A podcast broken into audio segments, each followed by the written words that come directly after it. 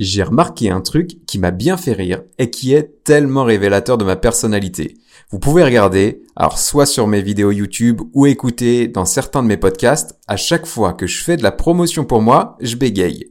Je ne suis pas à l'aise avec ça et faut dire que c'est assez rare. Je manque d'entraînement. Mais je tente quand même le coup cette fois pour un projet qui me tient vraiment à cœur. Je lance ma première formation en ligne, la formation Social Selling Pro.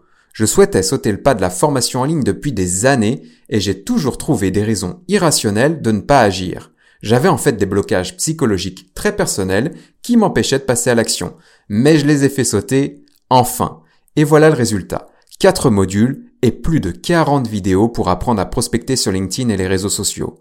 Dans la formation Social Selling Pro, je vous dévoile tout ce que je sais. Absolument tout. Vous me connaissez, je ne sais pas faire autrement.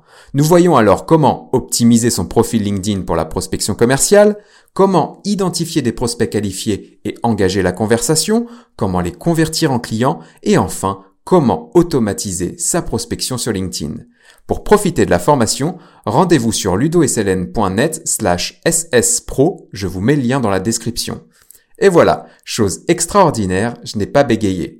Bon, ce que je vous dis pas, c'est que je m'y suis repris à trois fois pour enregistrer l'intro. Mais bon, passons maintenant au podcast. Cette semaine, j'ai le plaisir de descendre sur le terrain avec Yann Gourvenec. Yann, je l'ai découvert il y a quelques années avec son livre La communication digitale expliquée à mon boss. Très premier degré, je l'avais acheté vraiment dans le but d'expliquer à mon boss ce que je faisais concrètement et pourquoi c'était important. Je vous laisse découvrir le résultat dans le podcast. Depuis, de l'eau a coulé sous les ponts et les métiers du marketing et du commerce ont quand même bien changé. Avec Yann, nous abordons un point clé, la prospection agressive.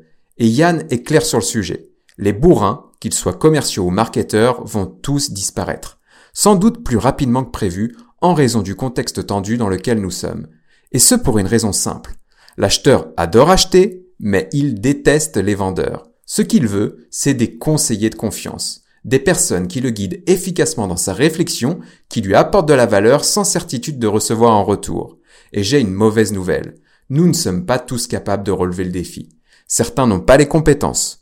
D'autres sont trop angoissés par les changements que ce défi nécessite et ne passeront pas à l'action. Si vous ne vous reconnaissez pas dans ces deux portraits, vous avez vos chances et vous vous demandez donc sans doute par où commencer. La clé, c'est l'expérience. L'expérience client, oui, mais aussi l'expérience prospect. Vous devez penser, respirer, dormir, bref, vivre client. Pour vous donner des pistes de réflexion et des idées d'action à mettre en œuvre, Yann revient pour nous sur des expériences passées en toute franchise. Vous le verrez, ce ne sont pas les actions qui sont compliquées, mais plutôt de remettre certaines de nos certitudes en question. Pour conclure ce numéro, nous abordons avec Yann une question que vous vous êtes peut-être déjà posée. Faut-il continuer de communiquer sur les réseaux sociaux? Sans vous spoiler, sachez que le divorce est possible et qu'il est même fortement recommandé si vous ne savez pas répondre à l'autre question que vous pose Yann dans ce numéro. Je vous propose maintenant de descendre sur le terrain avec Yann Gourvenec.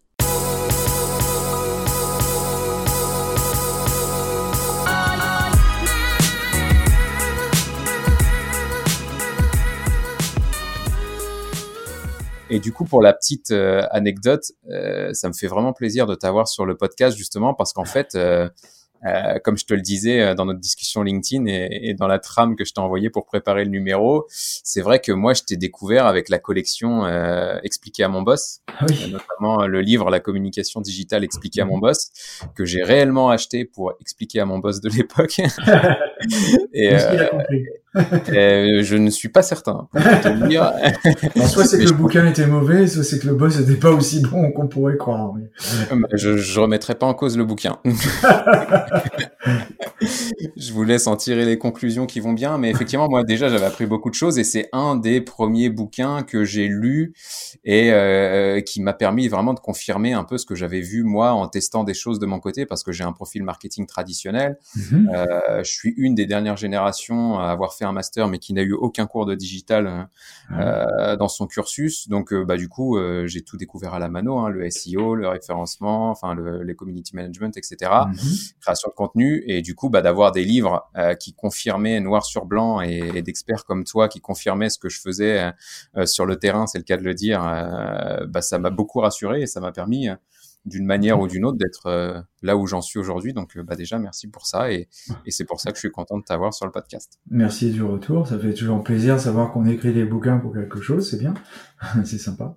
Donc du coup, euh, hormis euh, la casquette auteur que tu as, Yann, est-ce que tu peux te présenter dans les grandes lignes ton parcours et surtout euh, ce que tu fais aujourd'hui Oui, avec plaisir.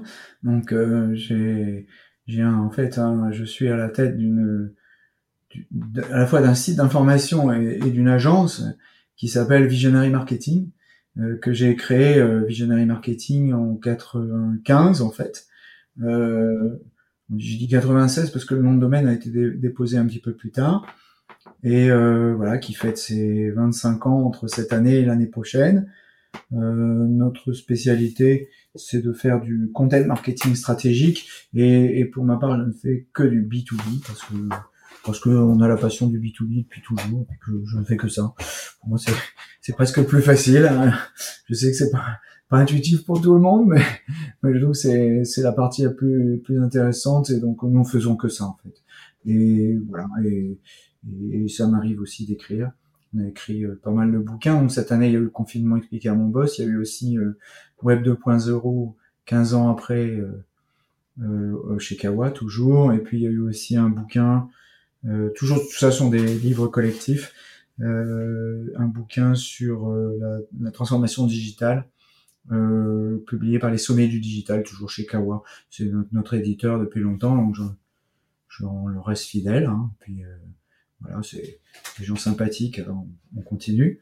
Et puis je sais pas, je, je, pense qu'un jour ça va me titiller de, de sortir peut-être une nouvelle version de de la communication digitale expliquée à mon boss. Je sais pas, je, je sais pas si ça sera celui-là ou si ça sera un autre, mais peut-être que je me lancerai dans un livre euh, plus personnel cette fois-ci. D'accord. Ouais, bah effectivement, bah c'est cool. Euh, je me suis mis ça aussi moi dans ma to-do list euh, dans la vie en global de, rédiger un, un, jour un bouquin. Euh, honnêtement, j'ai fait des tentatives, mais mais euh, j'ai du mal à finir les choses et, du coup, ça... boulot, hein, non ouais, ouais c'est clair. Et puis et puis après c'est vrai que qu'il faut rester euh, euh, bah, rigoureux dans l'écriture et qu'il faut accepter que ça va être sur mm. un temps long et que et que moi les temps longs c'est c'est pas là où je suis le, le meilleur. Donc ah donc faut que je, je, mais je me force et j'ai ça dans un coin de la tête. Donc un jour, euh, on prendra un café quand tu viendras justement nous voir en Normandie et tu m'expliqueras, euh, tu me donneras quelques astuces pour que peut-être. Avec plaisir, avec plaisir. Moi, je suis un, je suis un fainéant qui travaille, donc je t'expliquerai comment pas trop travailler. Ok, bah ça me va bien. C'est c'est un peu aussi mon ma vision des choses. Donc euh, donc on va bien s'entendre sur ce point-là. Et bon anniversaire du coup pour Visionary Marketing, 25 ans. C'est clair que, que c'est énorme. Moi, avec mes, euh, mes 7 ans, euh, je suis encore un bébé, du coup, 7 ans d'agence. c'est déjà pas mal, 7 ans, un temps Internet. Euh, on dit qu'une année Internet, c'est 7 ans, ça fait 50 ans, c'est bien. Ah oui, c'est comme les chats, du coup, 7 ans d'Internet, c'est comme une un an pour la vie d'un chat. ouais, c'est ça. Ah, ok, bon. Ouais, c'est ça.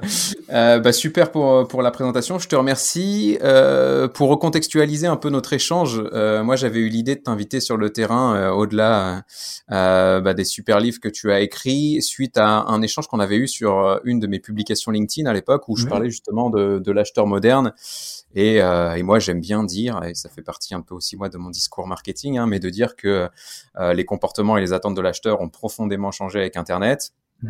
Et, euh, et, que du coup, ça, ça impose euh, forcément tout le monde de revoir sa stratégie euh, marketing et commerciale. Et je me souviens euh, d'un commentaire que toi, tu avais laissé en expliquant mhm. que euh, bah, l'acheteur moderne, c'était un peu un mythe justement, et, et que finalement, oui, Internet a peut-être accentué certains points, mais que ce qu'on dit aujourd'hui comme la vérité de l'acheteur moderne était déjà la vérité de l'acheteur il y a quelques années. Euh, Mais c'est bien parce que j'ai retravaillé sur ta question hier et je suis retombé sur la même conclusion. Donc euh, dire que l'acheteur euh, se renseigne maintenant et qu'il en sait plus, parce que c'est ce qu'on entend souvent, il en sait plus que le commercial avant qu'il soit rentré. Alors je ne peux pas parler pour tous les acheteurs, je peux pas parler pour tous les marchés, je peux pas parler pour tous les temps. Mais ce que je, ce dont je peux parler, c'est du temps moi que j'ai connu où j'étais commercial sur le terrain et où justement je ne connaissais pas grand chose parce que j'étais jeune, je débutais et en plus j'étais pas très bon. Euh, je vendais des appareils ménagers, ce qui était en plus euh, pas très facile pour moi. Ça aurait été peut-être des ordinateurs, ça aurait peut-être sorti, mais des, appareils ménagers, une, machine à laver, j'avais jamais touché ça. Je crois que la première machine à laver à laquelle j'ai vraiment touché, c'était peut-être 7 ou 8 ans après.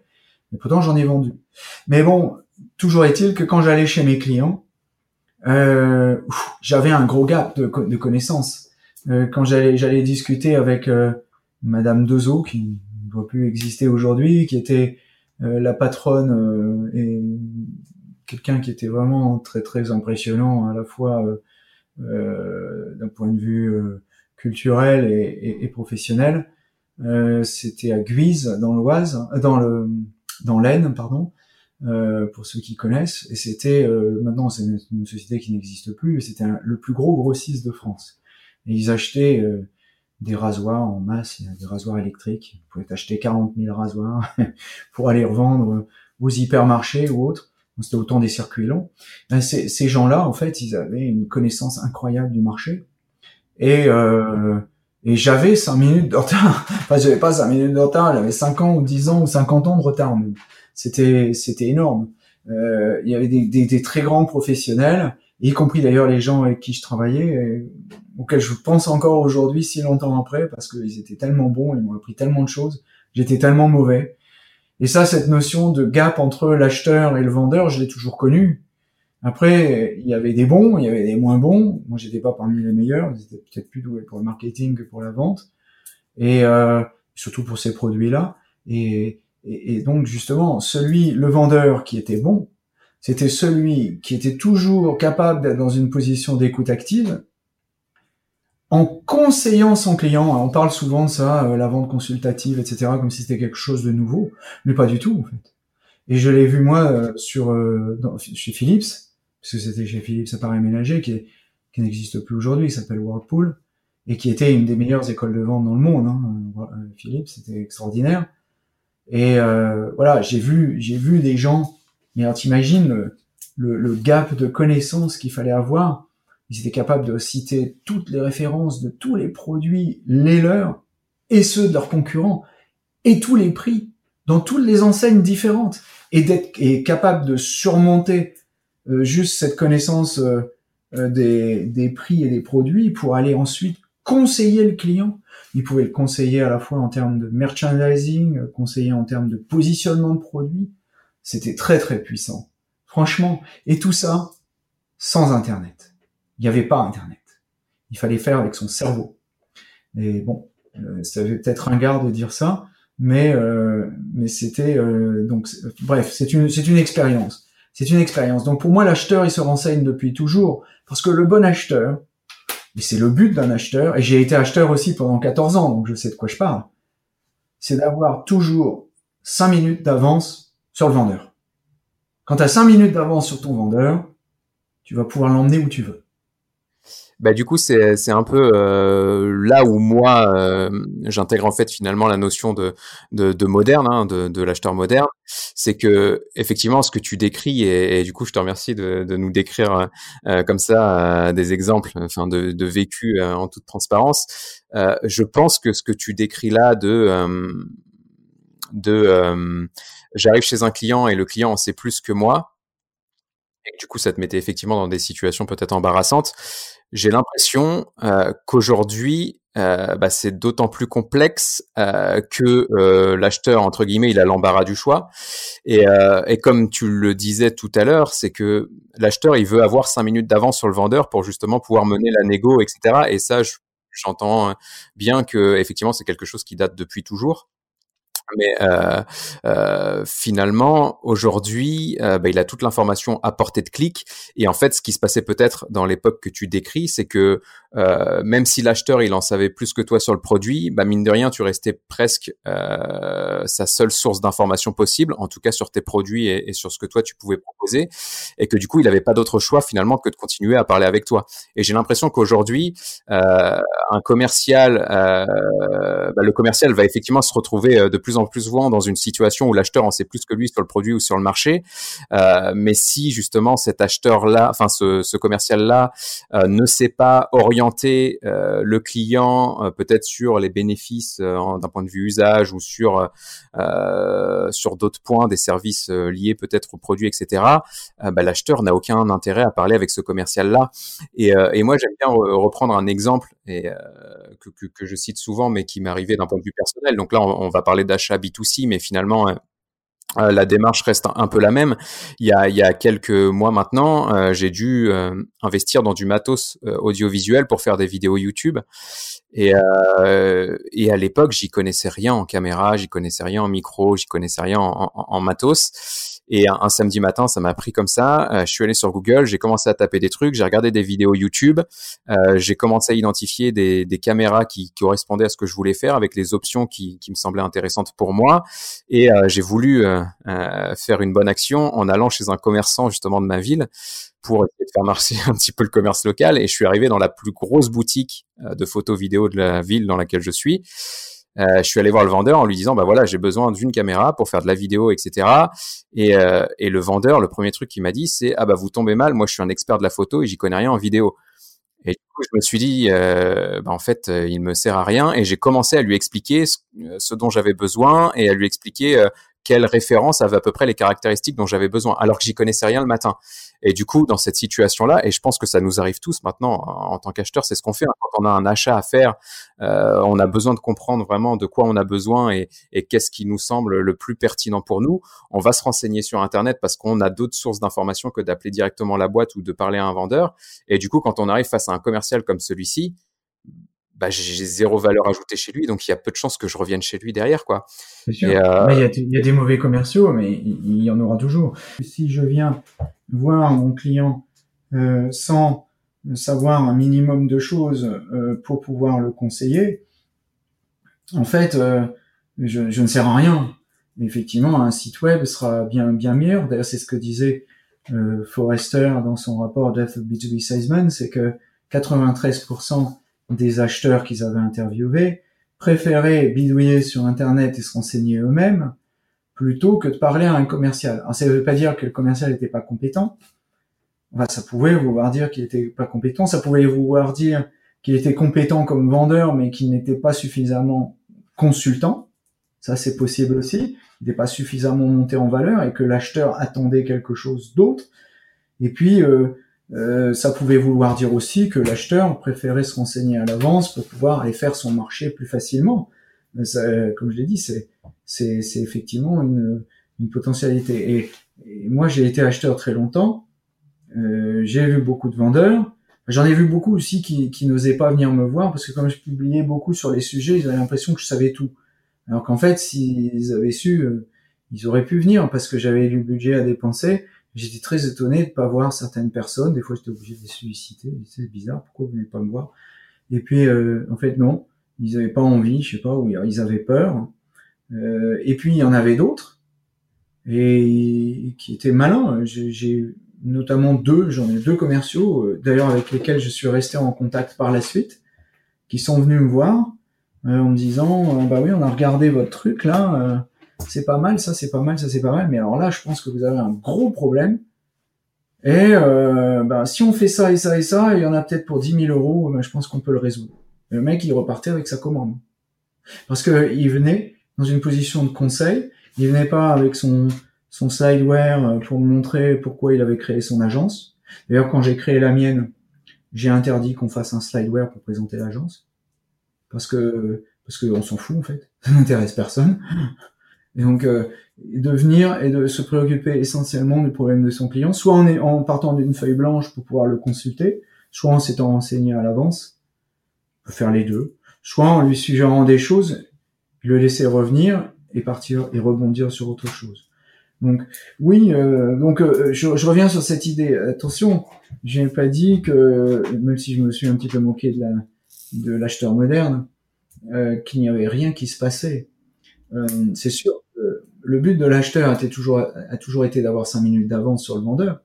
Avec Internet, c'est encore plus facile.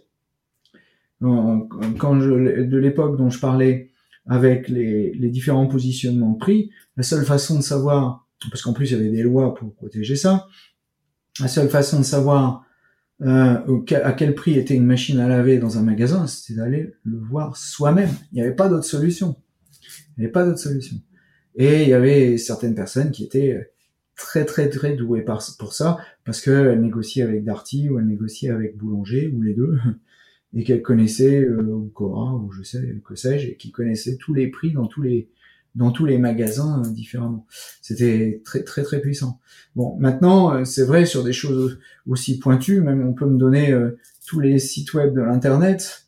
Euh, je dirais quelque part ça sera plus facile, en même temps ça sera plus difficile parce qu'il y a tellement d'informations que faudrait presque avoir une, un moteur d'intelligence artificielle pour les traiter, quoi. Parce que avoir tous les prix du monde entier, ah Or, euh, il y a un truc qui est important, c'est en vente consultative comme ça, on est très très performant quand on a la mémoire. Ce qui est d'ailleurs un, mon problème, c'est que moi j'ai pas la mémoire. J'ai pas de mémoire.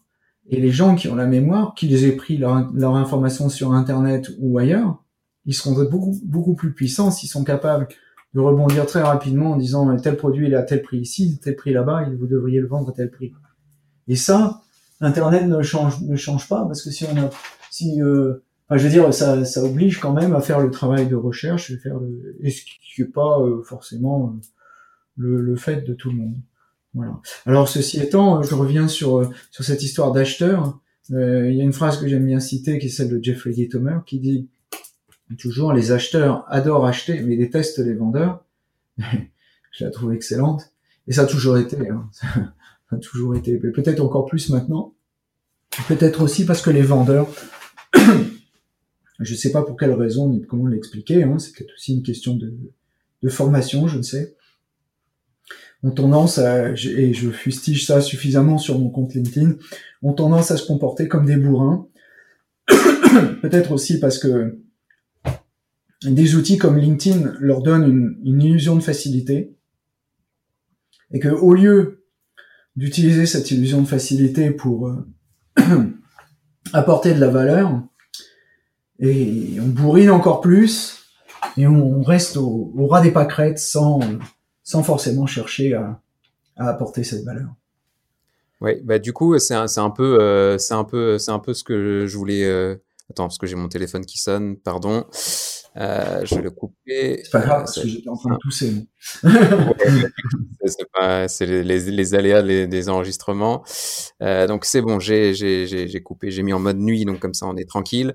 Euh, mais du coup, pour rebondir sur euh, ce que tu disais à l'instant, euh, nous, on a l'habitude de parler de l'acheteur moderne justement pour créer un peu un effet déclencheur euh, chez nos et nos clients pour qu'ils comprennent que euh, la situation maintenant elle les oblige en fait finalement à, à, à, amorcer le switch que tu as décrit parce que finalement ce que tu dis et, et là je suis totalement d'accord avec toi et, et, et, je te rejoins à 100%.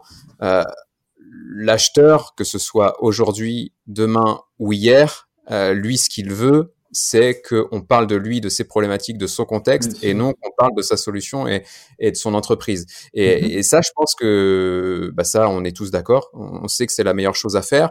Maintenant, je pense. c'est pas nouveau, hein, parce que c'est ce que tu décris là, c'est c'est Michael Bosworth. Alors, maintenant, il y a des gens qui critiquent, qui disent que c'est dépassé d'ailleurs, parce que ça, c'est une méthode qui date de 1982 quand même. Donc, tu vois. Mm-hmm. j'étais pas sorti de l'école, hein, j'étais à peine rentré. donc c'est quand même vieux. Ouais, mais du coup, euh, effectivement, il n'y a rien de nouveau, mais je, je pense qu'avant Internet, on va dire, euh, dans le monde d'avant Internet, euh, l'acheteur se contentait un petit peu euh, de l'approche commerciale en mode bourrin que tu décrivais tout à l'heure, parce qu'il n'avait pas le choix, et qu'aujourd'hui, euh, bah, si un commercial arrive en mode bourrin chez un acheteur, euh, bah, il va couper court à la discussion parce qu'il veut mener sa réflexion à son rythme et qu'il a toutes les clés aujourd'hui pour le faire et qu'il avait peut-être pas ces clés avant. Donc moi, je suis convaincu qu'effectivement, il n'y a rien de nouveau, mais que Internet a été le un, un gros accélérateur en fait, euh, enfin doit être un déclencheur finalement euh, chez les commerciaux et, et, même dans le marketing pour justement un petit peu modifier son image. Et, et ça m'amène un peu au, au, prochain sujet que je voulais voir avec toi, c'est que euh, bah ok, ce besoin il existe, il existe depuis toujours. Il s'est accentué au fil des événements et au, au, au fil des, des, évolutions, notamment Internet. Et je pense que aujourd'hui, on vit euh, une situation qui va aussi euh, devoir accélérer un peu cette transformation-là.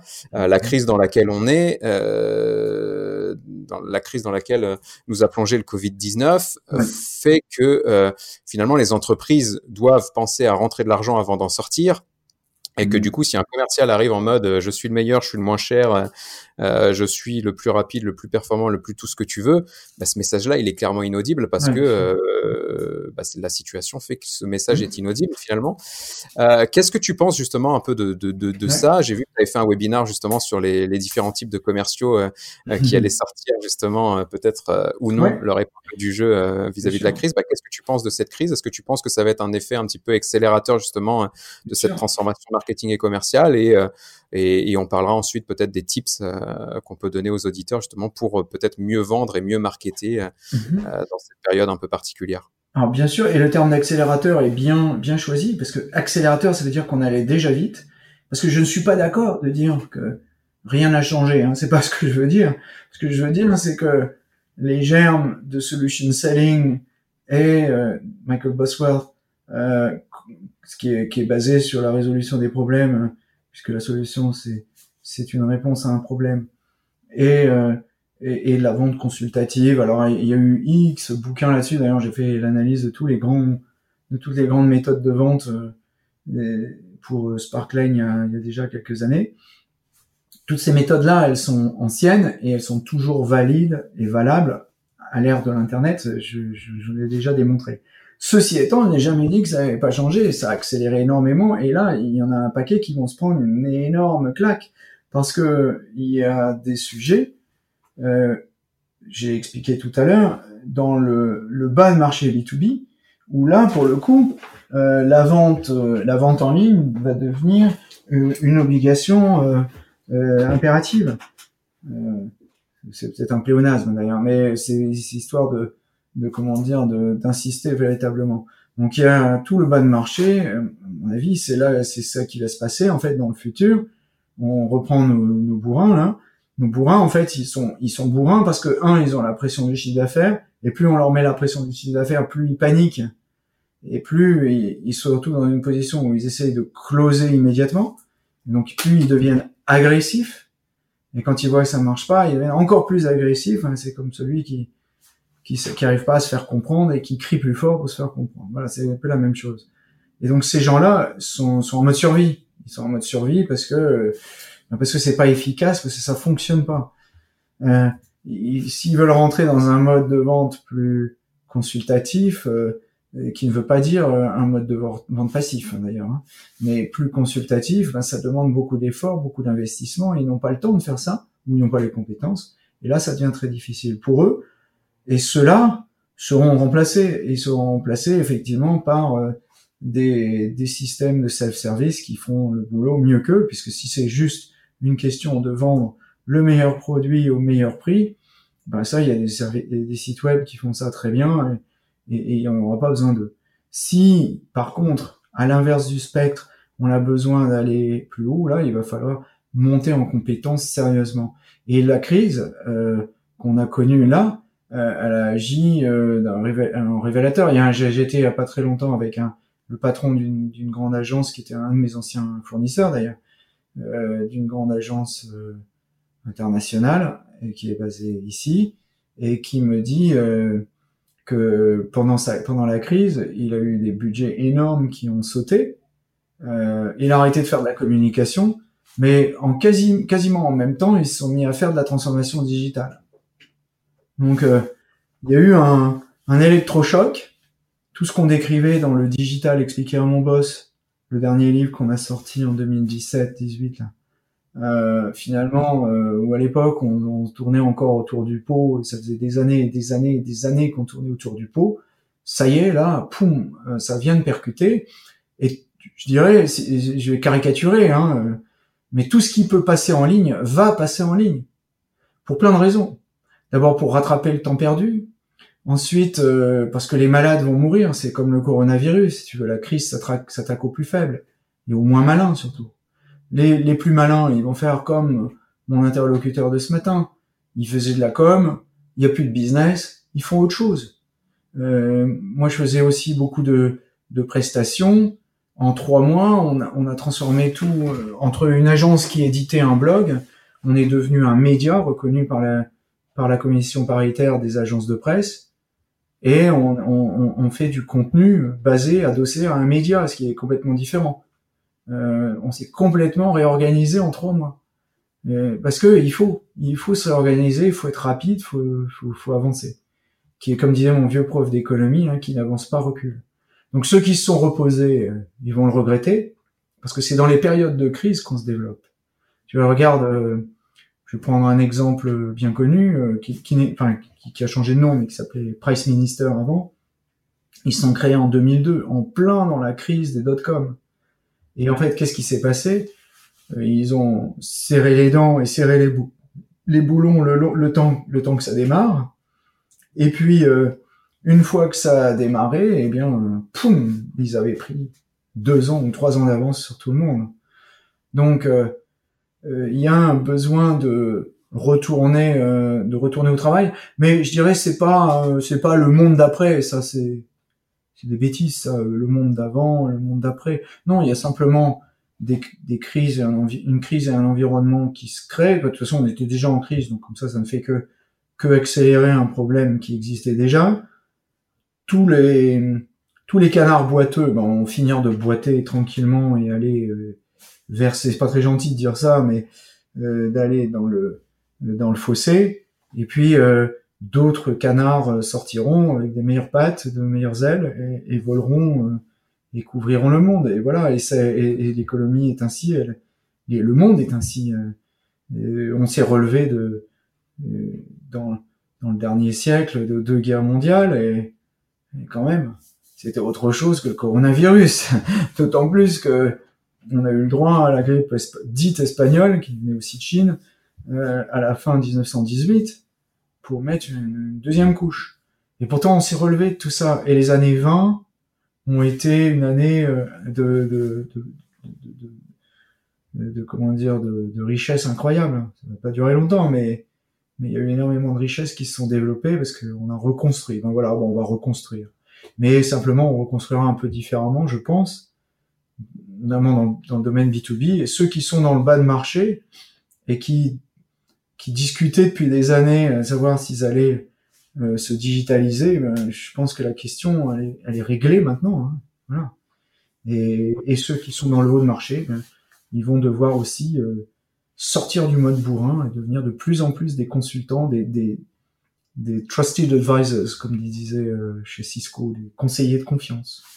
Mmh bah, du coup, tu as dit plein de choses intéressantes euh, à ce sujet. Et euh, bah de rien, Yann. Euh, notamment euh, bah, sur le métier de commercial, en, en expliquant effectivement que euh, un commercial qui se contente euh, de vendre des specs produits, des caractéristiques produits et, et un prix, bah, finalement, bah, il va, il va, il apporte zéro valeur ajoutée, donc il pourrait très bien être remplacé entre guillemets par une machine. Ça, c'est un point qui est, qui est, qui est hyper intéressant parce que finalement euh, moi, je, enfin, je forme beaucoup de commerciaux et, et je leur explique effectivement qu'ils doivent devenir justement euh, des guides un peu de cette réflexion d'achat et qu'ils doivent apporter de la valeur et qu'ils doivent parler problématiques, etc. Enfin, un peu tout depuis tout à l'heure et, euh, et qui doivent se digitaliser. Et bien souvent, tu ressens de la peur justement euh, chez les commerciaux qui se disent, bah, ok, euh, donc je vais devoir changer, bah, c'est conduite du changement, etc. Je vais devoir utiliser de nouveaux outils, euh, remettre question mes process, mes approches, euh, peut-être ma manière de m'organiser, de gérer mon temps, etc. Donc ça leur fait peur et ils ont peur d'aller vers ces, changements, ces changements-là, pardon, en, en, se disant peut-être que euh, bah, si entre guillemets j'arrive pas à relever le défi, je vais me faire débarquer et, ma carrière euh, bah, va tomber va tomber à l'eau. Mais finalement, toi, ce que tu dis, c'est que dans tous les cas, les commerciaux, bah, enfin les commerciaux, et je pense que c'est pareil pour le marketing, hein, on n'a pas le choix en fait. C'est si on change pas, euh, bah, on est mort, hein, tout simplement, parce que euh, parce que les nouvelles technologies font que qu'on ne sert plus à rien et qu'on peut être remplacé euh, par une ligne de code sur un site internet. Oh, c'est pas seulement les nouvelles technologies. Encore une fois, euh, c'est quelque chose que je sentais déjà euh, quand je vendais mes rasoirs. Est-ce effectivement, ce qui, ce qui a changé par rapport à cette époque-là? Enfin, ça a changé déjà depuis euh, depuis lors sur ce sur ce mode de vente parce que ce mode de vente, il a complètement disparu. Le commercial que j'étais en province, euh, qui vendait euh, à des des, dans des circuits longs et à des, et à des, et à des vendeurs indépendants, des revendeurs indépendants, il, il, a disparu en fait. Il a disparu assez rapidement avec les circuits courts. Il a disparu avec euh, les centrales d'achat. Euh, à la fin, euh, chez Whirlpool, euh, là ça fait un moment que j'y suis plus retourné parce que j'y connais plus personne, mais euh, le, le, directeur commercial était le dernier vendeur. Il a fermé la porte derrière lui, je crois. il n'y avait plus de vendeurs. Et puisqu'on achetait des prix, il négociait des prix centralement, et puis voilà, tout le monde avait le même prix, comme ça, ils étaient contents. Euh, maintenant, c'est sûr que ce qui change est-ce que la technologie change? Ah, C'est pas, c'est ce que je disais tout à l'heure, c'est pas la même chose pour tous les pour tous les domaines. Euh, si je suis consultant et que je vends des prestations intellectuelles, euh, euh, bah, ça n'a rien à voir euh, avec le, le, gars qui vend des, des comme j'ai dit tout à l'heure, et sans que ce soit péjoratif, euh, des cartouches en ligne qui fait du, du mass market en PME. Ça n'a rien à voir. Euh, donc oui, je, je, je, vois ce que tu dis par rapport à la crainte euh, du digital. Euh, je sais pas pourquoi, ça c'est quelque chose que j'ai senti, euh, que c'est quelque chose qu'on ressent partout, partout. Euh, ça n'est pas une question d'âge déjà. Il y a des jeunes qui ont peur, il y a des jeunes qui ont pas peur, il y a des vieux qui ont peur, il y a des vieux qui ont pas peur. C'est pas une question d'âge. C'est euh, peut-être aussi c'est une c'est peut-être c'est dû euh, à l'environnement médiatique, je sais pas, qui est quand même fort anxiogène. Je dois avouer, euh, des fois ils arrivent même même à me faire peur. Pourtant, non, c'est vrai quoi. on peut pas ouvrir un journal euh, sans que on voit que on va être remplacé par des robots, etc., etc. Et c'est bien joli. Si, si on raisonne macro, ce qui n'est pas vraiment forcément mon fort, parce que je ne suis pas un grand politique, hein, mais si j'essaie de me mettre à leur place, euh, peut facilement rester ici en euh, posture de consultant. Il faut monter dans la valeur. Vous comprenez, si vous n'apportez pas de la valeur à votre client, papa. Et ça, le décliner dans tous les métiers. Mais c'est pas évident, parce qu'en fait, euh, c'est pas très gentil pour euh, pour nos bourrins, mais tout le monde n'est pas capable de monter dans la valeur et de faire de la vente consultative, en fait, tout bêtement. Et c'est, voilà, et c'est donc du coup, il y a peut-être pas de place pour tout le monde. Euh, il y a peut-être pas de place pour tout le monde. Et, du coup, euh, bah, il faudra peut-être faire autre chose. Je sais pas. C'est pas évident. On peut pas dire à tous les vendeurs de monter dans la valeur. Ils pourront pas. J'en ai vu. Euh, j'ai eu d'ailleurs une, session de formation euh, aussi euh, un peu stressante comme ça l'année dernière. Enfin, c'était à la fois stressant et amusant. Euh, c'était des gens qui me demandaient euh, comment signer plus de choses sur LinkedIn. Moi, j'aurais dit la question est intéressante, mais elle est mal posée. Enfin, je veux dire, c'est pas, vous n'allez pas signer des trucs sur LinkedIn, vous allez utiliser LinkedIn comme un outil de networking qui va vous permettre de faire de la vente en réseau, puis de signer. Donc la vraie question, c'est comment je crée un réseau? Et non pas euh, comment je casse les pieds aux gens sur LinkedIn, parce que ça, on sait comment ça finit. Vous cassez les pieds à un DSI, deux DSI, trois DSI, quatre DSI, ils sont tous partis. Et ils enlèvent leur compte, ils le bloquent, et on peut plus les, on peut plus les contacter. Donc euh, ils sont pas fous. Donc il faut trouver, il faut trouver d'autres manières de travailler. Et alors je leur ai passé le questionnaire de Jeffrey Gitomer dans The Little Black Book of Connections, celui qui, qui en fait qui est, c'est, un bouquin de vendeur. En plus c'est pas un, un, bouquin de marketeur. Hein, c'est lui, c'est un vrai vendeur. Et euh, qui, euh, dans ce bouquin, on, regarde en fait les capacités à créer un réseau. Euh, quels, sont les efforts que vous faites pour créer des réseaux? Est-ce que vous donnez des choses? Est-ce que vous créez des contenus qui sont à même de Je parle pas de recopier les contenus du marketing et de faire clic-clac, Kodak sur Twitter. Non, je parle pas de ça. Je parle d'apporter des contenus en tant en tant que consultant vendeur ou vendeur consultant. Euh, est-ce que vous êtes capable de vous lier avec des gens sans en attendre un résultat immédiat? Est-ce que vous êtes capable euh, Est-ce que vous vous liez euh, aux gens naturellement? Ou est-ce qu'au contraire vous restez un peu dans votre coin? Est-ce que vous multipliez les points de contact, etc., etc. Il y a, comme ça une vingtaine de une vingtaine de points. Et à la fin, la réponse c'était non. il savait pas, il savait pas faire. est-ce qu'ils savaient pas faire du digital? Si tant est que quelqu'un soit capable de m'expliquer ce que c'est du digital, parce que moi j'avais 40 ans que j'en fais, mais je sais pas ce que c'est. Et je pense que ça existe pas en plus, au passage. Informatique, ok, ça je comprends. Euh, le web, ça je comprends. Le digital, alors ça, je, franchement, je ne sais pas. C'est très ennuyeux. Le pire, c'est quand on me demande de faire un cours sur le digital. Oh, d'un chien. C'est dur. Hein. Alors je sais bien, on a fait des bouquins là-dessus, parce qu'on est obligé de parler le langage des gens. Hein. Mais alors en même temps, ce langage, il est anxiogène parce qu'il ne veut rien dire, il est hors sol. Donc euh, comme les, pour, pour les gens comme nous, on s'en fout. Moi, je fais de l'informatique depuis que je suis tout petit. Donc euh, j'ai même vu mon père en faire. Donc c'est dire que j'ai toujours connu ça. Quoi. Donc je, ça va, ouais, je sais ce que c'est un ordinateur et je sais à quel point c'est bête. Donc euh, bon, je vais pas, je vais pas commencer à m'émouvoir. Mais euh, pour la plupart des gens, pour qui c'est mystérieux, ah alors là, ils commencent à fantasmer, à se raconter des tas d'histoires. Et puis, comme on leur a dit qu'ils allaient être remplacés, ah forcément, je me mets à leur place. Ça doit être très angoissant. C'est terrible de se dire qu'on va être remplacé par une machine. En même temps, des gens qui ont été remplacés par des machines, c'est quelque chose d'excessivement banal. C'est une logique économique, ça. C'est c'est là, c'est dans l'air du temps. Mais alors, effectivement, il y a, y a peut-être, euh, on est peut-être dans un monde surmédiatisé où on ne peut que se réjouir qu'il y ait beaucoup de monde qui lise. Euh, mais malheureusement, peut-être qu'on lit trop de choses anxiogènes. Voilà. Donc il faut euh, euh, raison garder. Et puis oui, il y a des métiers qui disparaîtront, mais c'est pas forcément à cause du digital. Le bourrin, il disparaîtra pas forcément à cause du digital, mais tout bêtement parce que euh, parce que les acheteurs deviennent plus aguerris, pas seulement à cause de l'internet, ils deviennent plus aguerris. Quoi. Ils sont ils sont mieux formés, ils sont ils sont peut-être plus ils sont meilleurs, quoi. Je sais pas. Mhm. Ok, ok, cool. Euh, tu disais également tout à l'heure que euh, bah, la crise dans laquelle on était justement répondait à la question de est-ce que je dois me digitaliser ou non, mhm. et que bah, effectivement la réponse elle est évidente, je dois me digitaliser. Et digitalisable, oui. Exactement.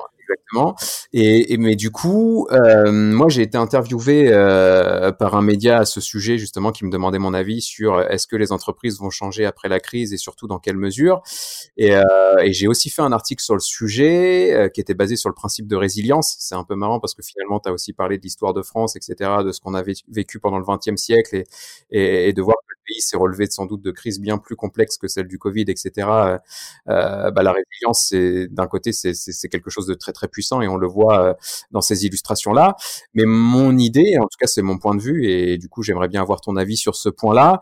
Quand on m'a posé la question de est-ce que les boîtes vont changer et surtout dans quelle mesure elles vont changer euh, suite à la crise du Covid-19, j'ai répondu non parce que la résilience faisant son œuvre, ils vont, enfin les entreprises vont retrouver leurs leurs vieilles habitudes, celles qui sont rassurantes parce que finalement c'est comme ça qu'elles ont bâti leur chiffre d'affaires et qu'elles se sont développées, donc elles vont retourner à ce qu'elles connaissent. Par contre, effectivement, à moyen long terme, il y aura des changements parce que nous, en tant qu'humains, en tant que salariés, en tant que qu'acteurs des entreprises, on a changé, on a peut-être d'autres ambitions, on a peut-être euh, des manières différentes de voir les choses. Donc effectivement, ça, ça aura des répercussions à moyen long terme. Mais euh, mais à très court terme, euh, toi, Yann, est-ce que tu penses vraiment que la crise va vraiment bah, amorcer des changements, que ce soit dans le marketing, dans le commerce, dans la manière de même de gérer une entreprise finalement? Euh, ça, c'est très difficile de le dire. Hein. Euh, tout ce qu'on sait, c'est que ceux qui souffrent euh, vont, vont, être obligés de prendre des décisions radicales. C'est ça. Hein. Je, je dis pas que euh, il y a subitement euh, une, une, une, une, prise de conscience de euh, comment dire, d'une décision stratégique de digitalisation. Je pense qu'il y a juste un besoin de digitaliser euh, parce que euh, parce qu'il faut bien s'en sortir. Tout comme c'est ce qu'on a vécu dans les écoles, par exemple. Les écoles ont, ça, ça, fait ça fait 15 ans que je fais des cours sur euh, web conférence. Mais enfin, c'était il y a 15 ans. J'en ai fait pendant 4-5 ans. Et puis au bout de 4-5 ans, j'ai arrêté parce que j'en avais marre de répéter tous les ans, d'expliquer pourquoi il fallait faire des cours sur webconférence. Euh, je sais expliquer que ça faisait partie du cursus, qu'il fallait le faire ça, parce que dans les entreprises, on travaillait comme ça, patati, patata. Bon, j'y arrivais pas. J'y arrivais pas. Et puis d'un seul coup, clac, euh, là, à la fin juin, je serai arrivé à peu près à 60 heures de cours euh, euh, donnés sur webconférence. Euh, on a eu l'outil euh, Blackboard euh, instantanément mis à notre disposition. tout le monde s'y est mis, tout le monde est parti à marche forcée parce qu'il y avait une nécessité faisait loi. Alors après, qu'est-ce qui va suivre à cause de la crise? Ça, j'en sais rien. J'en sais rien. Tout ce que je sais, c'est comme je l'ai dit sur le bas de marché, c'était pas un processus qui datait d'hier, donc euh, il va être accéléré celui-là, et, mais, mais c'est un processus qui de toute façon était en route. Après, euh, est-ce que les gens changent euh, les, les, Je pense que dans les organisations ne changent que face à une menace, une menace immédiate, réelle, évidente et patente. Quoi. Si on leur dit attention, demain il va faire froid, bon, ils vont pas acheter un manteau tout de suite. Euh, oh, un jour, on aura le réchauffement climatique. Enfin, on a un réchauffement climatique, ça augmente de 2 degrés. Bon, bon alors là, on a, on, cuit à toute petite, à, toute petite vitesse. Bon, oui, on voit bien qu'il y a des choses, mais enfin, on ne sait pas, c'est pas vraiment clair. Et puis, bon, on va pas mourir. Bon, non, bon, on voit pas, on voit pas qu'on va mourir. Donc, c'est pas grave. Donc, on change pas. Enfin, en même temps, on change parce qu'il faut qu'on change, faut qu'on dise qu'on change. Mais en fait, on change pas. Le, le changement, il va, il, il a, il, il a été patent parce que parce qu'il y a des gens qui n'avaient pas le choix, tout bêtement. Ils faisaient des événements, on pouvait plus faire d'événements, et ils les ont fait en ligne. Voilà. Euh, alors après, partout, comme il y en a quelques-uns qui se sont ennuyés, ils ont trouvé euh, euh, des outils pour pour mieux digitaliser ce qu'ils faisaient, peut-être pour améliorer leur expérience client, que sais-je encore. Mais euh, comme ils ils savent pas ce qu'il y a derrière, euh, si dans six mois, on, comme tu dis, on a la résilience est mise en place, on aura tout oublié, ce qui est pas impossible. Euh, soit, euh, soit non. Enfin, moi, je suis pas, je suis pas devant. Je, si je devais, si je devais mettre mon argent quelque part, je mettrais mon argent sur, ça sera comme avant.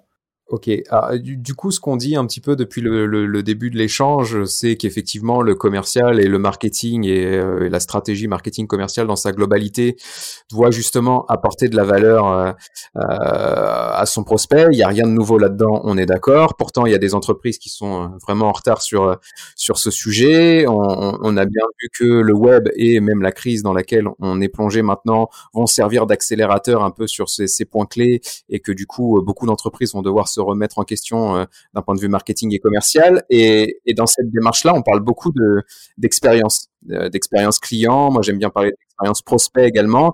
Euh, je sais que toi, le mot expérience, c'est aussi un mot qui te parle beaucoup. Est-ce que tu peux nous dire pourquoi justement ce, ce mot, enfin ce, ce concept d'expérience est, est, est, très important et et comment aujourd'hui une entreprise peut commencer à le mettre en pratique? En fait finalement quels seraient les points de départ que tu conseillerais de, mettre en place à une entreprise qui souhaiterait justement améliorer l'expérience client, l'expérience prospect? Ah oui. Ah ben, euh, alors d'abord le, terme d'expérience, euh, non, ce n'est pas nouveau encore. je vais encore être, je vais encore euh, mettre les pieds dans le plat. Ce qui est nouveau, c'est le bouquin. Hein, et encore, The Experience Economy de Joe Pine et James Gilmer, ça date de 99. Bon, ça n'a que 20 ans. Euh, et c'est vrai qu'en France, on en parle relativement peu. D'ailleurs, quand j'ai reçu euh, euh Joe Pine euh, il y a deux, deux ans, c'était fin 2018, je crois, ou fin 2017. Ouais, c'était déjà trois ans, hein, ça passe vite. Euh, c'était Laurence Baudy qui, qui cherchait partout un endroit pour l'héberger, pour garçon. Elle l'avait pas parce qu'en fait, personne n'était intéressé par son par son sujet. Et elle avait un mal de chien à trouver des gens intéressés par ce sujet. Bon, je lui dis, bah, on va t'aider, on va le faire, et puis ça m'intéresse. On a réussi à rassembler euh, une trentaine de personnes en, en rien de temps, finalement. Donc en quoi c'était pas si inintéressant que ça. Et c'est vrai qu'on commençait seulement à peine, à peine à en parler. Et alors que ce sujet d'expérience, euh, finalement, euh, c'est pas c'est pas nouveau non plus. En fait, c'est euh, d'abord je dirais, avant Joe Pine, euh, c'est le, le, manifeste euh, euh, Marketing Revolution de Robert Keith, qu'il faut relire hein, aussi 1960. C'est le manifeste fondateur du marketing. Hein, je, je t'invite, si tu veux, je te passerai le, le lien. Euh, voilà, c'est un, un document que je conseille euh, que je conseille ardemment à tout le monde. Alors j'en ai, sorti une phrase, hein. c'est la, la, phrase fondatrice. La solution pour laquelle nous avons opté était de créer ce département marketing, parce qu'en fait, ce qu'ils ont créé, c'est pas le marketing, c'est le département marketing. Ce département marketing, c'était chez Procter Gamble. Ce département a défini les critères que nous utilisons afin de déterminer quels produits mettre sur le marché. Et ces critères étaient, et sont toujours, rien de moins, ni de plus que ceux du client lui-même. Donc si on voulait résumer, finalement, le marketing, euh, c'est penser au client toujours et en tout lieu. Le, marketeur euh, qui te dit euh, il faut mettre le client au centre de nos préoccupations, bon, c'est un charlot, c'est quelqu'un qui qui sait pas de quoi il parle. Le marketeur ne pense, rêve, ne vit que le client il, est client. Il est le client toute la journée. Il pense client, il est client, il vit client, il travaille pour le client tout le temps. Et s'il fait pas ça, c'est pas un marketeur. C'est, je sais pas ce que c'est. Donc le, la notion d'expérience, elle est consubstantielle du marketing lui-même. Et si on peut remonter encore plus loin, alors là, ça devient de l'archéologie, les années 1860, Aristide Boussicot, parce que c'est en France qu'on a inventé ça, le, la méthode du client roi. Hein, euh, il expliquait, euh, on aurait besoin de ressortir Boussico, il faudrait le ressortir du, cimetière pour le, pour le, pour le ramener dans les magasins, hein, je pense. Euh, parce qu'il expliquait à ses vendeurs que c'était pas eux les clients, c'était la personne qui venait acheter dans le magasin et qu'ils étaient à leur service et non pas l'inverse. Et, euh, et c'est lui qui a, il a tout créé ce garçon-là. Il a créé le, la publicité, la livraison en une heure dans Paris, euh, les têtes de gondole, les prix affichés euh, et non pas négociés dans le magasin, etc., etc. Donc il, a créé une expérience et d'ailleurs elle est superbement bien décrite euh, cette expérience par Zola dans le, Bonheur des dames. Hein, c'est le bon marché en fait. Hein. c'est remarquable et, Zola n'était pas non plus un, un, débutant hein, puisque c'était le, le, responsable de, de la publicité de l'aurore. Donc euh, c'était un professionnel du marketing aussi, euh, Zola. Donc ces, ces notions-là, elles sont vieilles. Je pense pas non plus que euh, le consommateur du 21e siècle ait plus besoin que celui du 19e siècle d'une expérience client. Certainement celui du 19e siècle en avait autant besoin. La preuve, quand on lui a donné, ils se sont jetés sur ce nouveau mode de commerce. simplement que maintenant, ça devient peut-être quelque chose de banal, et auxquels certaines marques nous ont habitués.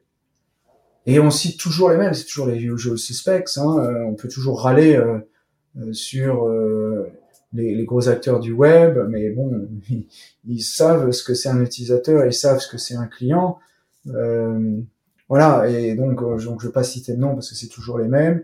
Et, et aussi Apple, bien entendu, dont on est abreuvé aussi à chaque fois. Et c'est clair que ce sont des gens qui savent à la fois euh, manier le processus, le processus client, c'est-à-dire qui fait que c'est quelque chose qu'on ne sait pas faire en France, c'est-à-dire faire que l'accueil et l'expérience du client soient toujours la même, quelle que soit la personne qu'on est en face de soi, quelle que soit, la... mais sans sans que ce processus soit aussi synonyme d'une déshumanisation. Voilà, donc c'est les, les, entreprises qui sont excellentes là-dedans. Tiens, pour pas toujours citer Apple, euh, Microsoft est très bon aussi là-dedans. Ils sont très très process, mais quand on appelle le service client de Microsoft, même si on ne paye que 10 euros par utilisateur par mois, on a un service de d'excellente qualité. Adobe est excellent aussi dans ce domaine.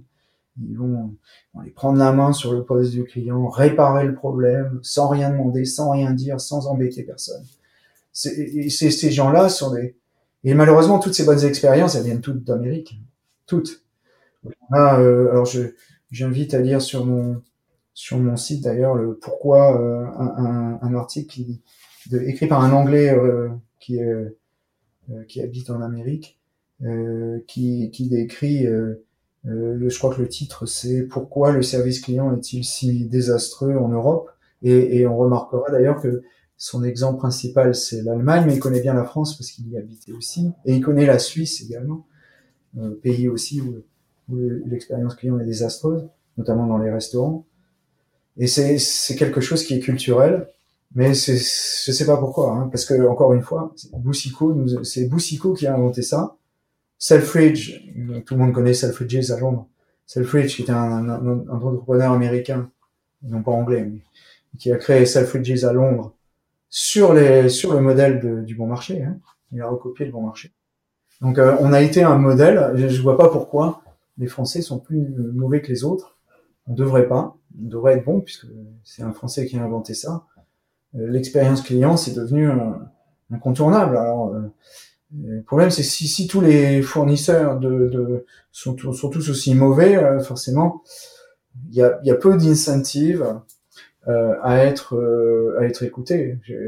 Moi-même aussi en tant que consommateur, des fois je je, je, tombe, je tombe du placard. Euh, j'ai eu une relation récemment euh, avec une banque sur un investissement euh, avec beaucoup de zéros. Je parle pas d'un investissement de 100 euros, 1000 euros, hein. un investissement énorme. Et euh, où, pour me faire écouter, il a fallu que je leur colle zéro au, au comment dire, au questionnaire de, de satisfaction client, parce que je sais que il n'y a que ça qu'ils lisent. Et, la raison pour laquelle ils, ne lisent que ça, c'est que leur rémunération est liée à ça. Donc je leur ai collé un 0 sur 20, ce qu'ils méritent d'ailleurs. Ils méritaient même moins 20 sur 20. Donc euh, si j'avais pu leur donner. Euh, et, et, ce qui était très intéressant, c'est le temps que ça a mis derrière pour qu'on embraye, pour qu'on essaye de résoudre le problème. Et moi, je demandais pas autre chose que simplement de l'écoute et de l'accompagnement. Je je demandais pas à ce qu'on m'envoie. Uniquement de l'accompagnement quand est-ce que vous livrez le produit, quand est-ce que les démarches administratives sont faites, euh, euh, à quel jour on sera livré, et si on n'est pas livré, comment, etc. Et comme on n'est pas livré, quand comment vous nous dédommagez, ou comment vous allez négocier le dédommagement avec le fournisseur? Zéro réponse.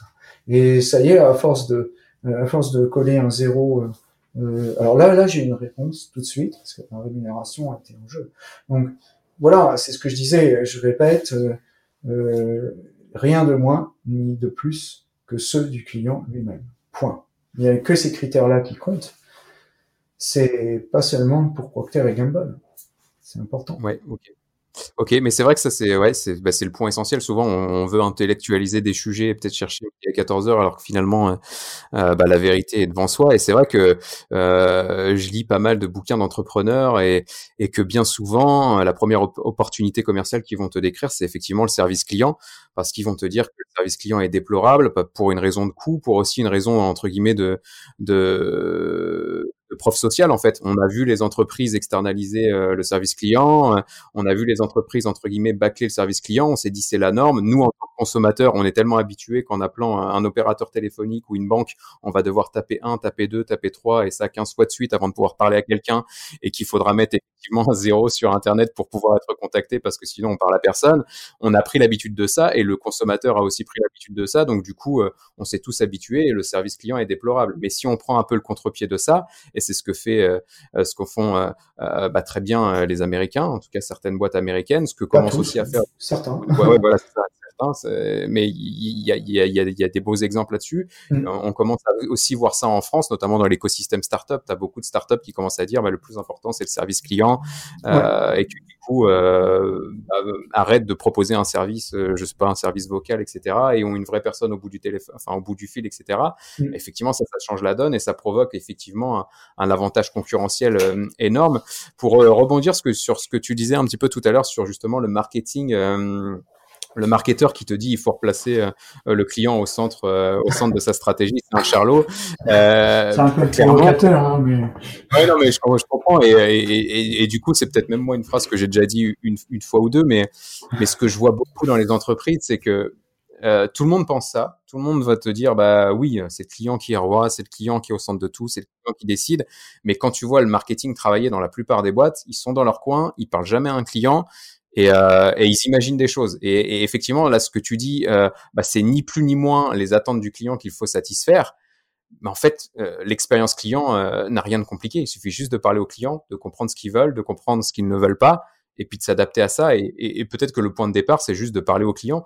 Mais, euh, mais ça, j'ai l'impression que, que c'est quand même encore très très rare dans les services marketing. Et, euh, et c'est peut-être un point de départ là, si on devait, euh, enfin si les personnes. Chaque directeur marketing devrait passer un mois à répondre au téléphone aux clients. Ouais, ça serait, je pense que ce serait, euh, ce serait une bonne idée.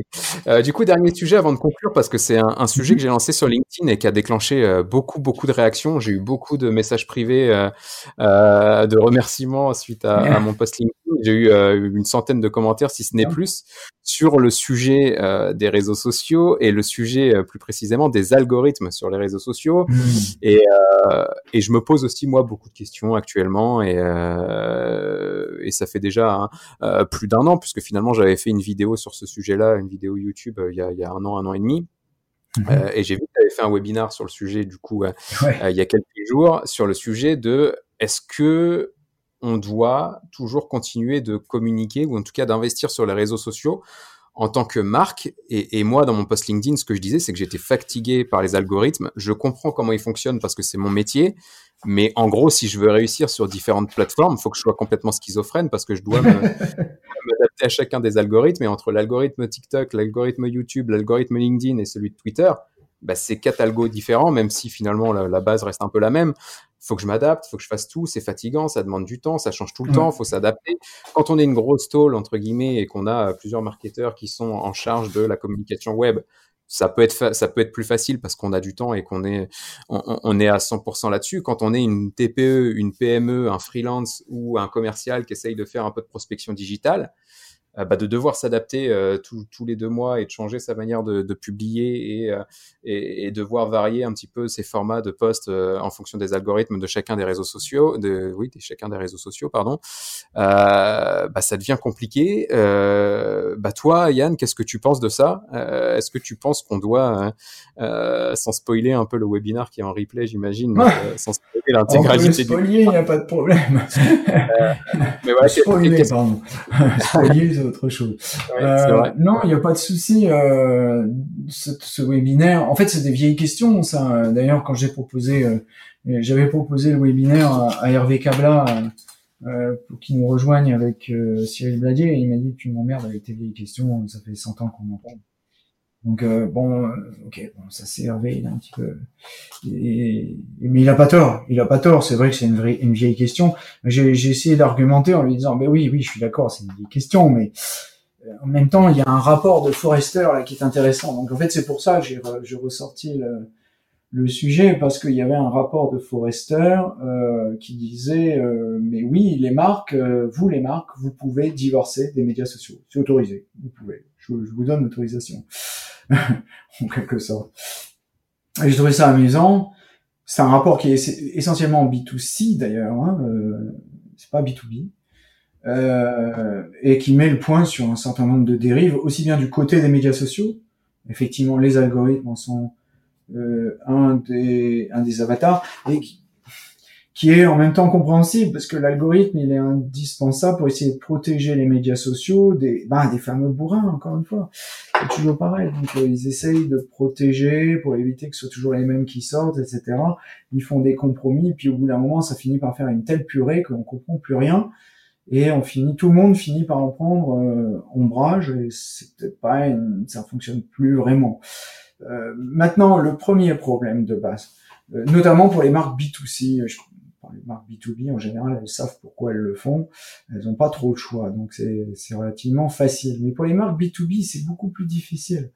leur, premier, leur première question, euh, enfin, ce qui devrait être leur première question, c'est relativement secteur. Je, je, reprends mon exercice de mon cours d'ailleurs, parce que je, je, fais suivre aux élèves cette, cette trame. C'est la première question que je leur demande. Je, leur donne une marque au hasard et je leur dis, une marque anglaise, qu'ils la connaissent pas, comme ça c'est les oblige à chercher.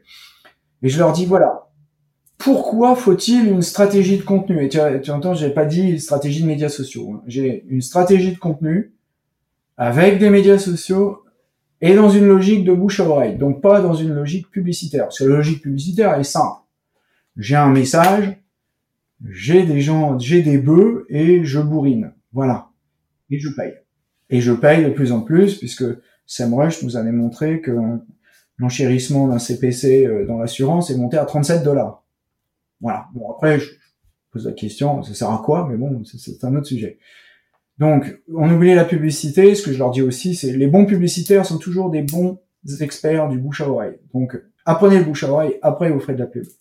Donc, première chose, Je vous demande d'établir une stratégie de contenu par rapport à la marque. Premièrement, première chose que je vous demande, relativement au secteur de l'entreprise qui vous a été attribué, pourquoi il est important de lancer une stratégie de contenu pour la marque chose due Est-ce qu'il y a un changement de comportement des acheteurs, des consommateurs? Est-ce que la recherche Internet a plus d'importance qu'autre chose? Est-ce que le marketing de contenu nous permet de résoudre des problèmes des acheteurs? Est-ce que le marketing de contenu nous permet de répondre aux, attentes des acheteurs, si on les connaît? Etc. etc. Est-ce que le marketing de contenu est sous-entendu et les médias sociaux et le bouche à oreille Ce ne sont que des outils. Donc ils peuvent disparaître, on en utilisera d'autres, c'est pas grave. Et ils disparaîtront un jour. Je l'ai dit en 2009, si tu veux, je peux te sortir la vidéo, Atlanta, je me souviens, socialmedia.org. J'ai dit un jour Facebook disparaîtra. M'ont tous regardé avec des yeux de vache. Et un jour Facebook disparaîtra. Facebook en tant que plateforme, j'entends. Et il sera remplacé par autre chose, et c'est pas grave. Et comment euh, donc le, le marketing du contenu, du social media et bouche à oreille derrière vont me permettre de changer le point de vue. Par exemple, au lieu de parler de mon produit, si je parle, je donne toujours l'exemple ici en high tech parce que j'utilise tout le temps euh, le, vocabulaire des, télécoms, euh, FTTH, mobile internet, smartphone, bandwidth, des machins, des trucs incompréhensibles. Et le client de l'autre côté, le client B2B, il entend quoi il entend euh, client final, profitabilité, marge, service, temps, de livraison, qualité. Voilà. Et donc, comment je fais en sorte que mon produit, mon service vient répondre à la préoccupation du client et non pas l'inverse? Voilà. Euh, donc ça, c'est la première chose. Ben, cette question-là, je donne 10, je, l'ai fait vendredi encore. Je donne 10 marques au hasard et je prends des élèves brillants, en plus des élèves très brillants vendredi. Ils ont tous eu entre 16 et 18. Excellent. J'ai jamais eu des, des, devoirs aussi bons. Euh, Est-ce qu'on est capable de déterminer la stratégie de contenu de l'entreprise et, pourquoi on devrait en faire une? Eux, ils arrivent à répondre, mais dans les marques, on ne saura pas vous répondre. On ne saura pas. On ne sait pas. Pourquoi on fait Pourquoi on est sur les médias sociaux? Euh, On ne sait plus. Hein. On y était. Euh, bah, au début, c'était pas le problème, et puis après tout le monde y était, on devait y aller. Donc, euh, donc du coup, on y est. Il y a Lush, qui a Lush UK, qui a décidé de décrocher son compte Twitter en disant bon ça suffit, moi ce que je veux, que je veux faire, c'est parler avec des clients. Bon ben voilà, ça c'était intelligent. Après on peut parler avec des clients sur les sur les médias sociaux, c'est tout à fait possible, mais qui le fait? Pareil, je reprends mes 10 marques, des grandes marques anglaises en plus, pas des pas des tocards. Je refais évaluer par tous mes élèves. Rapport du martien, on appelle ça, deuxième étape. Rapport du martien.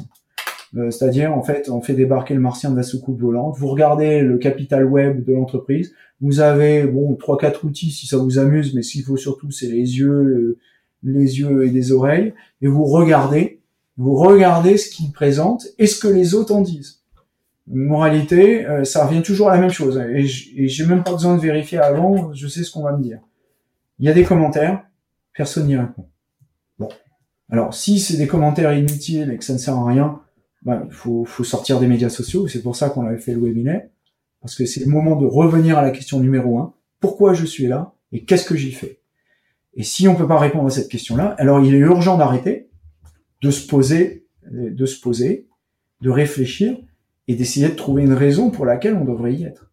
Ça serait peut-être pas mal. Et, si on la trouve pas, bah faut pas y être. Voilà, c'est peut-être pas pour tout le monde. On sait pas. Hein. Euh, si c'est euh, ou alors, et on continue de faire de la pub euh, joyeusement, à noyer tout le monde euh, et à casser les pieds à tout le monde. Et la pub, contrairement à ce qu'on dit, c'est efficace. En mass market. Mais il faut pas confondre les mass médias et les, social media. Voilà. Alors c'est ça, c'est ça qu'on fait. On confond le social media et le mass media parce que les, social media est devenu massif. Et donc on en déduit que parce que c'est massif, c'est un média de masse. Non. Les seuls pour lesquels c'est un média de masse sont les célébrités. Ah oui, eux, ils l'utilisent comme ça. C'est même mieux, c'est un outil de propagande.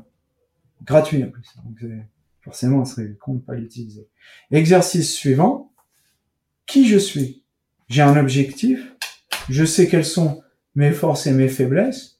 Troisièmement, comment je me situe par rapport à l'environnement? Est-ce que je suis une marque aimée, une marque sensible, une marque fonctionnelle, une marque sous le radar? Et en fonction de qui je suis, eh ben on ne fera pas du tout la même chose. Une banque, euh, ça ne fait rarement, ça fait rarement la même chose qu'une télé, qu'une société télécom, qui sont bien pour le coup, en général assez bons en, service client sur euh, les médias sociaux, non pas parce qu'ils sont vertueux, mais tout bêtement parce qu'ils n'ont pas le choix. Parce que c'est leur ADN de marque qui fait ça.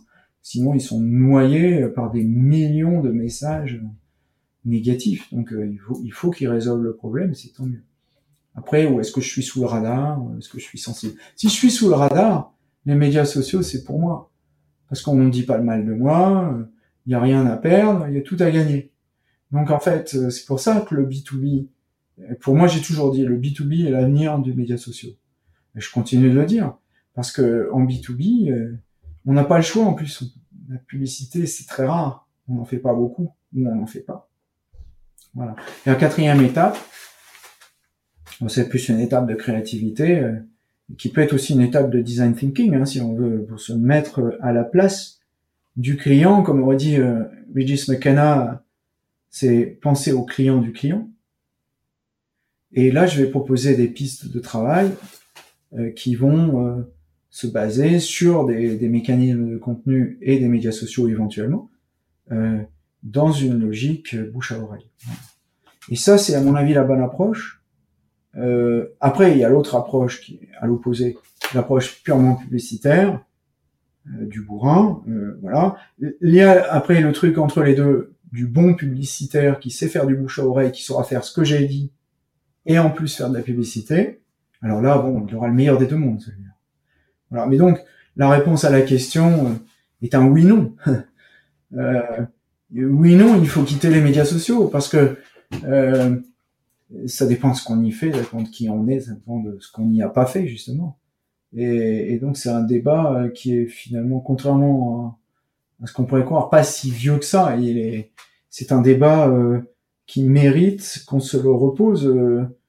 moi, je, refuse à regarder les, médias, sociaux uniquement comme une plateforme de publicité, parce que même si c'est pas forcément une mauvaise chose, dans un certain dans un certain dans une certaine proportion mais euh, c'est un média euh, qui est enfin ce sont des, des médias qui sont de qui, qui sont intéressantes et qui gardent une spécificité pour peu qu'on sache qu'on sache les décoder.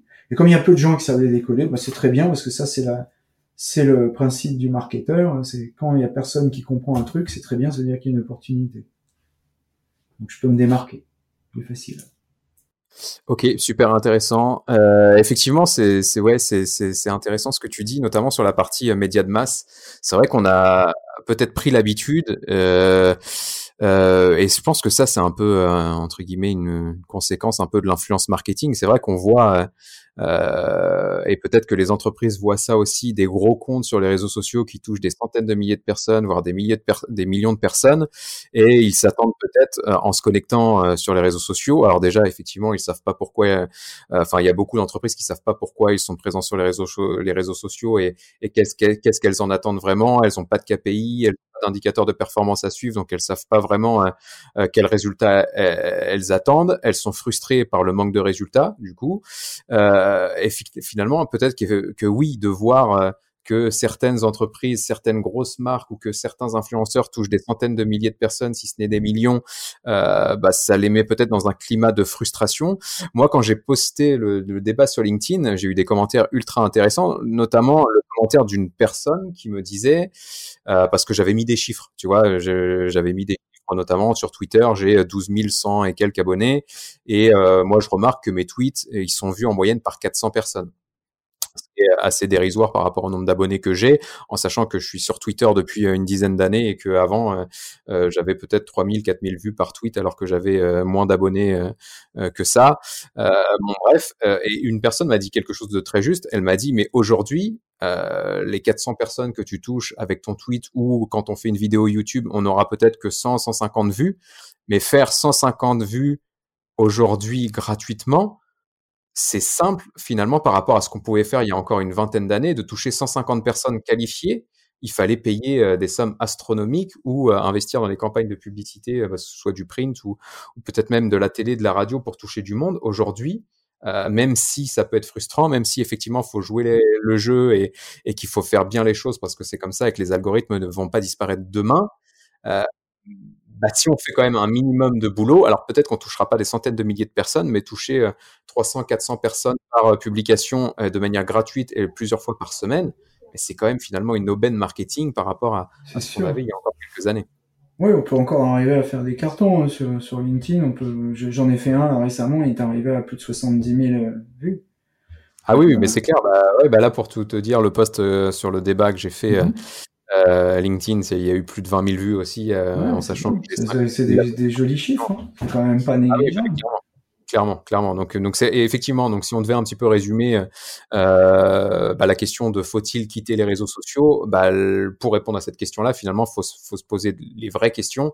Pourquoi on est là euh, Qu'est-ce qu'on attend des réseaux sociaux euh, Et comment peut-être quelles actions on peut mettre en œuvre justement pour atteindre nos objectifs Et puis prendre un peu de hauteur en, en se rappelant que les réseaux sociaux euh, sont pas des médias de masse et que euh, ça nous permet juste d'attirer une visibilité qualifiée, euh, peut-être euh, moindre que ce qu'on peut voir chez les grosses marques ou chez les gros influenceurs, mais ça reste une visibilité gratuite et de qualité qui peut permettre de gagner des clients. Stricto sensu, c'est même pas de la visibilité, c'est du, c'est, du networking. Donc c'est pas, c'est, ça crée des discussions. Donc euh, mmh c'est là que les marques ont du mal parce que pour, pour créer des discussions, il faut bosser. C'est dur de bosser. C'est difficile. Oui, vrai. Donc c'est ça demande du temps. Et ça, c'est frustrant. Donc on n'a pas le temps. Donc on n'a pas le temps de s'intéresser aux autres. Mais c'est ça, euh, être sympathique, c'est s'intéresser aux autres, c'est la définition en psychologie. Oui, bah du coup c'est un peu la même problématique finalement que le commercial qu'on décrivait tout à l'heure, c'est-à-dire que euh, ce que tu disais un petit peu, euh, bah, les objectifs sont quantitatifs, ils sont à court terme, et que du coup, bah, le commercial, pour atteindre ses objectifs et entre guillemets décrocher son variable qui va lui permettre d'avoir une vie correcte, bah, pour faire ça, en fait, il doit accélérer les choses et un peu bâcler ses relations prospères, en tout cas aller droit au but et être en mode bourrin. C'est un peu pareil aussi d'un point de vue marketing, c'est-à-dire qu'on met la pression sur bah, quand est-ce que tu vas générer du chiffre d'affaires, quand est-ce que tu vas gagner des clients, et on, on met peut-être pas l'accent assez sur des indicateurs euh, plus euh, abstrait mais plus qualitatif en fait qui permettrait justement de se dire bah oui je suis en train de construire une communauté. Oui je suis en train de construire un réseau qui demain va me rapporter du business euh, quasiment j'allais dire en automatique c'est pas le bon terme mais qui va me rapporter enfin ça sera une source de business régulière. C'est une construction ça demande du temps et que ce soit pour le commercial de nouer un réseau ou pour le marketing bah finalement les réseaux sociaux, c'est quoi? C'est le market ou même le commerce hein, qui se bâtit un réseau virtuel pour potentiellement faire du business ou, pas derrière. derrière euh, c'est donné pour recevoir. Et voilà, on est sorti du terrain. J'espère que ce numéro vous aura plu. Si vous êtes arrivé jusque-là, je pense que oui, non? N'hésitez pas à vous abonner sur votre plateforme de podcast préférée pour ne pas manquer le prochain numéro et à me soutenir en me laissant quelques étoiles si le cœur vous en dit. Vous pouvez me retrouver sur les réseaux sociaux si vous souhaitez poursuivre l'échange et sur mon blog ludosln.net sur lequel je publie chaque semaine des articles autour de la digitalisation marketing et commerciale. Merci pour votre écoute et à très bientôt.